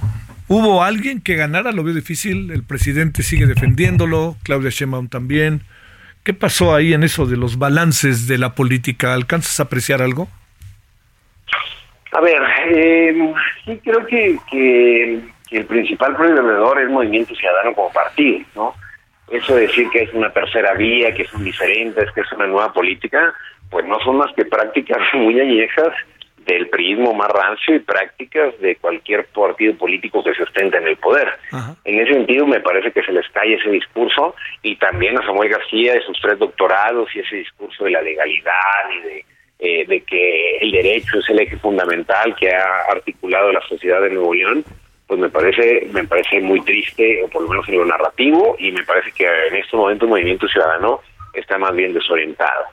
Ganadores, Javier, es buena pregunta. No lo había pensado en términos de ganadores y perdedores. Me parece que tampoco puedes, eh, puedes decir que ganaron el PRI y el PAN y, el Congreso local y Alito que bajaron a Samuel y que inmediatamente esos votos en la presidencia se van a ir con Xochitl en absoluto. Yo creo que, a ver, no sé si si pareceré muy abogado, querido Javier, pero me parece que, que, si hay un triunfador aquí, me parece que es la Suprema Corte. La Suprema Corte, en algo inusual, Javier, un viernes a las 11.40, once y media de la noche, que emita una suspensión definitiva el ministro Javier Lainez, me parece de una altura eh, y una responsabilidad como garante de la democracia y la Constitución de dar un manotazo sobre la mesa y entender que las personas que están ahí deben ser personas eso, comprometidas con lo técnico, con lo jurídico, pero que tengan también un olfato político cuando esto ya no exista ninguna otra alternativa. Entonces, pues parecerá una victoria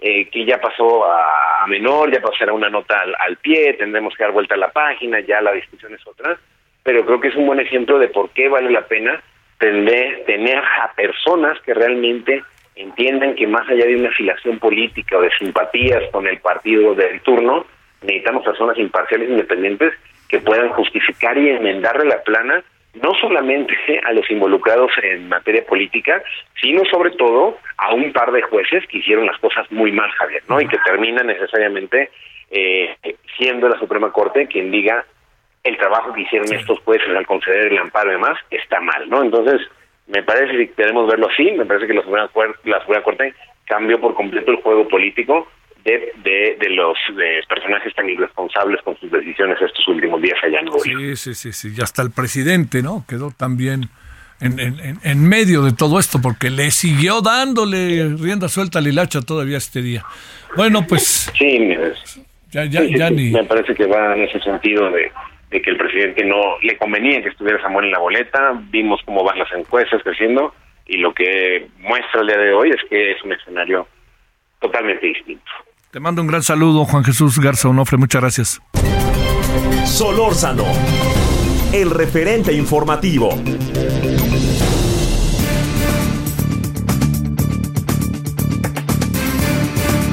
son las charlas más importantes las que tuvimos dentro del de año 2023 con Javier Solórzano, el referente informativo. El pasado 12 de diciembre, el Aeropuerto Internacional de la Ciudad de México se informaba que había subido las tarifas aerolíneas en 77%. Los boletos de avión con ello serán más caros, advertían las empresas. Y por eso Javier Solórzano platicó con el capitán Ángel Domínguez, que es presidente del Colegio de Pilotos Aviadores y presidente del Frente por la Defensa de Aviación Civil. Si yo, si, si leo lo que dice el, acuerdo del gobierno, eh, colocaríamos, eh, pregunto, al aeropuerto internacional de la Ciudad de México con este con el mayor, el más caro del mundo. Segundo, este eh, la razón concreta cuál es, cuál pudiera estar de fondo. Y tercero, pues este, si nos quieren a Bachoco mandar a Laifa, pues creo que tampoco así lo van a conseguir. O a ver, hablemos de todo ello. Pues mira, Javier, primero, eh, ya, ya es uno de los más caros, al menos es el más caro de Latinoamérica, eso sí te lo puedo decir. Nada más para ponerte un ejemplo, el aeropuerto de Nueva York, ¿no? El, el, este aeropuerto, el JFK, ¿no? Un aeropuerto que hasta sale en películas, ¿no? Eh, tiene un TUA de 5 dólares. 5 dólares, Javier. Y, el Aeropuerto Internacional de la Ciudad de México va a tener un TUA eh, de cerca de 50 dólares. Entonces, 55 dólares el TUA del, del, del para vuelos internacionales. Entonces, pues ahí nada más te das cuenta la desproporción, ¿no? La falta de, de, una de, reglas claras con respecto a qué le hacemos o cómo se toman las decisiones para, para incrementar las tarifas de uso aeroportuario y las tarifas de servicios, que son dos cosas diferentes y que en este caso se están aumentando las dos. Eh, y luego a tu segunda pregunta con respecto a las líneas aéreas se vayan al, al Felipe Ángeles, pues aquí creo que la respuesta es clara. Mira, el aeropuerto internacional de la Ciudad de México es un aeropuerto viejo, ¿no? Porque es de los años 50, que huele feo, en donde siempre hay marchas, en donde ya no cabemos, sin embargo, la gente, aún y con todo eso, prefiere ir al ICM que, que, utilizar el, el, Felipe Ángeles. Entonces, creo que con eso te digo todo. Los aeropuertos, pues lamentablemente no pueden crecer por decreto, ¿no? Es una de las cosas que no pueden crecer así. Y, y mientras no haya reglas claras, pues vamos, los usuarios finales, los que compran un boleto de avión, van a seguir siendo los que la van a pagar, ¿no? Eso es eso al final de cuentas es el resultado. Ya deja tú los trabajadores. El público usuario que compra un boleto de avión es el que paga este tipo de... A ver, déjame plantearte, ¿en qué se basa el aumento y qué se va a hacer con el dinero del aumento si muchos de los dineros que saca el propio aeropuerto no acaban invirtiéndose en el mismo aeropuerto? Exactamente, pues la verdad es que, mira, primero, eh, dicen, no se habían aumentado las tarifas en 13 años. Pues yo creo que ahí la primera pregunta que nos tenemos que hacer es, bueno, ¿y por qué no se habían aumentado estas tarifas en 13 años? ¿No? Punto número uno. Punto número dos, ¿dónde estaba la Secretaría de Infraestructura, Comunicaciones y Transportes y la Agencia Federal de Aviación Civil en estos últimos años para determinar que no se habían subido o para velar que no se eh, que no se habían subido estas tarifas conforme el mercado lo pedía, ¿no? Eso, punto número dos, otra vez tenemos una autoridad aeronáutica que no tiene la capacidad de hacer su trabajo, que es vigilar lo que pasa en la industria de la aviación. Y punto número tres, y le, le diste el clavo, lamentablemente, mientras el ICM no se quede con los recursos que genera en tarifas y en el TUA, y que estos se vayan, como está ocurriendo, que se van para pagar los bonos de la cancelación del aeropuerto de Texcoco, que eso pues así está escrito, ¿no? Y el gobierno federal tendría que estar buscando ya hoy, pues cómo le haces o, qué otros mecanismos utilizas para pagar este, estos famosos bonos y dejarle a la ICM sus propios recursos para que le puedan dar una buena una buena remodelación y un buen mantenimiento. Ya deja tú que se vea bien, Javier. No, hombre, que sea operacionalmente un, un, aeropuerto que podamos decir, bueno, al menos sirve, ¿no? ¿Qué es lo que en el fondo se pretende? Porque además, eh, bueno, entra dinero y el dinero, pues la gran pregunta es a dónde se va esa lana, ¿no? Eh, tomando en cuenta que pues le han, le, han impuesto un, un, aumento considerable al AIFA, ¿no? Y no, no lo digo porque, pues lo digo por cómo es, los números están a la vista de todos, ¿no? Sí, el, dinero se va, puntualmente, ¿eh? el dinero se va a pagar los bonos de la cancelación de Texcoco, entonces, pues también no podemos culpar al administrador del aeropuerto, en este caso al vicealmirante Fiscariño, que hace el día de hoy lo que puede con lo que tiene, ¿eh?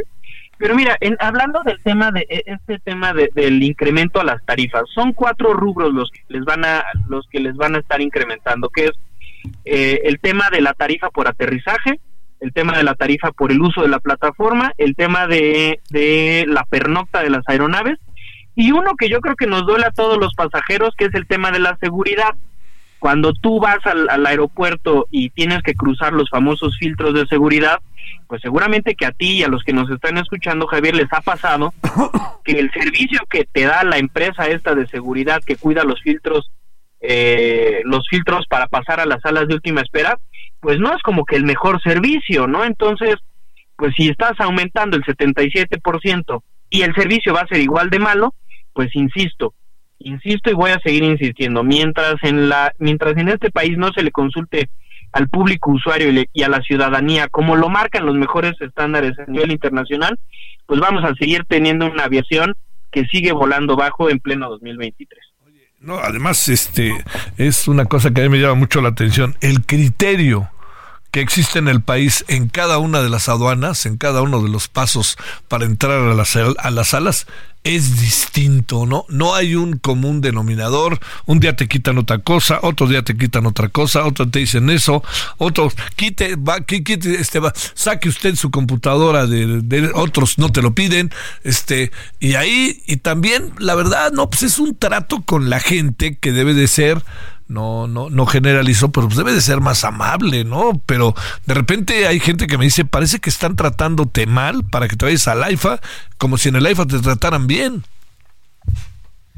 Sí, y, el, a ver, insisto, eh, Javier, el usuario final, y lo marca, ¿eh? La, la Organización de Aviación Civil Internacional te dice al Estado contratante, en este caso al Estado mexicano, si tú vas a incrementar las tarifas de aeropuerto por alguna razón, la que sea, tienes que cumplir con cuatro cosas. ¿Y qué son estas cuatro cosas? La primera, tiene que ir acorde con el incremento operacional, es decir, pues que no sea desproporcionado a conforme a, a cómo está el mercado a nivel internacional. Ese es el punto número uno. El punto número dos es la transparencia. Tienes que ser transparente. Si vas a subir tarifas es por qué vas a subir estas tarifas. Y la verdad es que en México, si algo no existe cuando hablamos de aviación, es transparencia. ¿no? Punto número tres, tienes que consultar al público usuario, que insisto, eso en México ya deja todo en la aviación, en casi ningún rubro consultamos nunca a la sociedad mexicana. Y punto número cuatro, tienes que especificar qué le vas a hacer a esos recursos, ¿no? Eh, ¿Cómo, cómo, los vas a, ¿Cómo los va a utilizar ese aeropuerto para darle mantenimiento? En todos los aeropuertos del mundo, la tarifa de uso aeroportuario se utiliza precisamente para que en el plan, para dar cumplimiento con el plan maestro de desarrollo de los aeropuertos, es decir, que pueda crecer, que pueda tener nuevas salas de última espera, que pueda tener nuevas pistas eh, de aterrizaje y de despegue, nuevas calles de rodaje, que la infraestructura esté, o sea, de punta y no que tengamos, como en México, un Cadillac de los 50, pero medio destartalado y medio oxidado en pleno 2023. Oye, eh, ¿qué se hace con el dinero básicamente se pagan las obras de lo que no se hizo o de lo que se hizo parcialmente, que fue el aeropuerto de Texcoco. Y, si es así, ¿cuándo vamos a dejar de pagar todo eso? Eh? Sí, puntualmente eso es lo que se hace. Se pagan estos bonos de estos acreedores que invirtieron su dinero en algún punto del tiempo para construir el aeropuerto de Texcoco. Y para hablar de tiempo, pues quién sabe, Javier. Y te voy a decir incluso quién sabe, porque aunque alguien pudiera tener este dato correcto y que te dijera en tantos años se va a terminar de pagar, ahí te va otra. El tema de la reducción de operaciones en el AICM, que también se hace de manera unilateral y arbitraria, y que el año pasado eran 63 y luego ahora este año 53 y ahora a partir de enero según que tienen que ser 43 por hora, pues evidentemente al tener menos operaciones tienes menos dinero y entonces te vas a tardar más tiempo en pagar eh, estos famosos bonos. Entonces, mientras no haya una estrategia clara de lo que quieres con tu aviación, pues no no la, pues no, no, no, no, la vamos a no, no la vamos a ver. Híjole, híjole, híjole. Oye, a ver, este esto pasa con nosotros, apechugamos, por decirlo de alguna manera, eh, Capitán Ángel, eh, pues nos la tragamos, perdón para decirlo de manera muy doméstica, pero ¿qué pasa con el usuario internacional, con las empresas extranjeras, con las empresas que buscan eh, venir a México? ¿Podríamos estar ante la eventualidad de que algunas empresas aéreas pudieran decir yo ya mejor no vuelo a México a pesar de los pesares? ¿Qué pudiéramos tener por delante? El tema aquí es una, es una gran pregunta esa. Y, la verdad es que la respuesta es que afortunadamente vivimos en un, ahora sí que a pesar, a pesar de, las autoridades en aeronáutica que tenemos, a pesar de ellos, eh, somos, somos, estamos bendecidos porque vivimos en un país tan rico en turismo, en donde sigue siendo atractivo eh, venir a volar a México por los destinos turísticos que tenemos. ¿no? Sin embargo, pues sí que eventualmente algunas aerolíneas pueden decir, a ver, pues si hay incertidumbre en las reglas para ir a volar a, México, pues eventualmente sí que podrían decir, pues yo voy a empezar a reducir un poquito tal vez las frecuencias, ¿no? Y deja tú los internacionales, Javier, pues con este tipo de incertidumbre jurídica, económica, de competencia, de competitividad, pues quién en su sano juicio se avienta el tiro de invertir lana para poner una nueva línea aérea, ¿no? Por mm, ejemplo. No, pues no. nadie la va, nadie lo va a querer hacer, ¿no? Si yo tuviera la lana para, pues mejor invierto en otra cosa, en donde como quiera, pues no vaya a perder mi dinero, ¿no? Porque por cierto, este tema de que dicen que por lo regular las líneas aéreas ganan mucho dinero, no es cierto, el margen el margen es muy muy pequeño en la aviación y todavía si las ahorcas más, los ejemplos están ahí a la vista, ¿eh? Tenemos nada más en esta administración Interjet y Aeromar quebraron, entonces pues yo creo que es un panorama oscuro el, que tiene la aviación mexicana. Pero no parece ser que esto sea un motivo de preocupación del gobierno, ¿no? Y como que no, no está en su radar.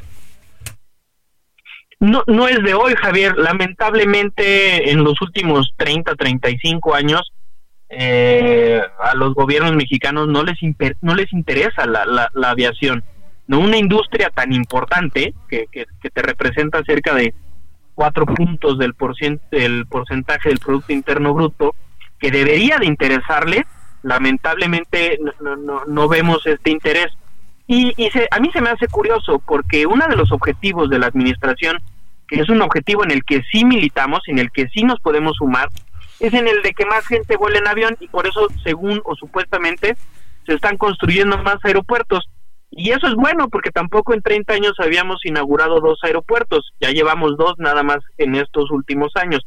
Eso es positivo, pero la pregunta que sigue y que es obligada es, y bueno, y más aeropuertos, pues ¿para qué? ¿No? Si no tenemos reglas claras en esta industria. Bueno, ¿en qué va a acabar esto para cerrar, mi queridísimo capitán Ángel Domínguez? Pues Javier, eh, lamentablemente a mí me gustaría decirte que, que, que, pueda terminar en un, en, un, eh, en un final feliz, ¿no?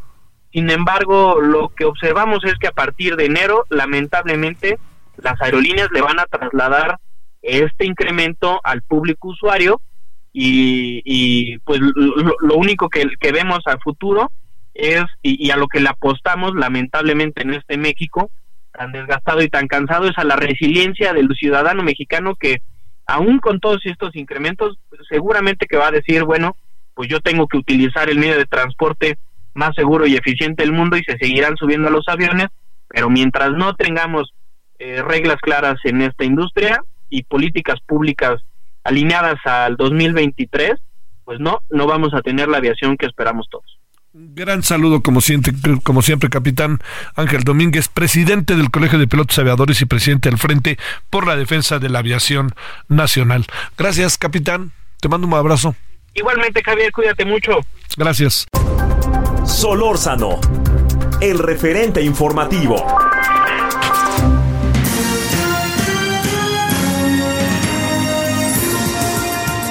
En este viernes 29 de diciembre del capítulo de nuestras vidas ya nos vamos. Gracias a nombre de todo este equipo. Deseamos para usted lo mejor de lo mejor. Sean felices, gracias. Gabriel González Moreno en la producción, Heriberto Vázquez de este lado. Hasta entonces que tengan un excelente año nuevo. Oh, the weather outside is frightful, but the fire is so delightful. Since we've no place to go, let it snow, let it snow, let it snow. Doesn't show signs of stopping, and I brought some corn for popping. The lights are turned down low. Let it snow, let it snow, let it snow. When we finally kiss goodnight, how I'll hate going out in the storm. But if you'll really hold me tight, all the way home I'll be warm. The fire is slowly dying, and my dear, we're still goodbying. As long as you love me so, let it snow, let it snow, let it snow.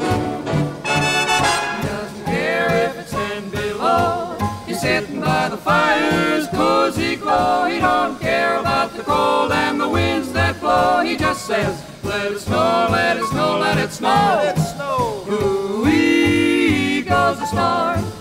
Why should he worry when he's nice and warm? His gal by his side and the lights turn low. He just says, let it snow, let it snow. I don't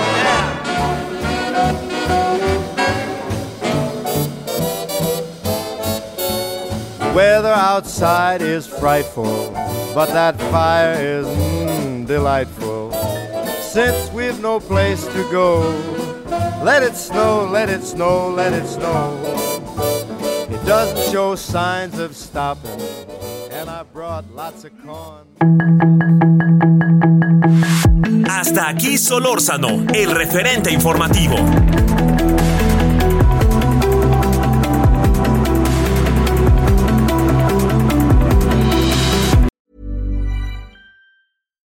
Why don't more infant formula companies use organic, grass fed whole milk instead of skim?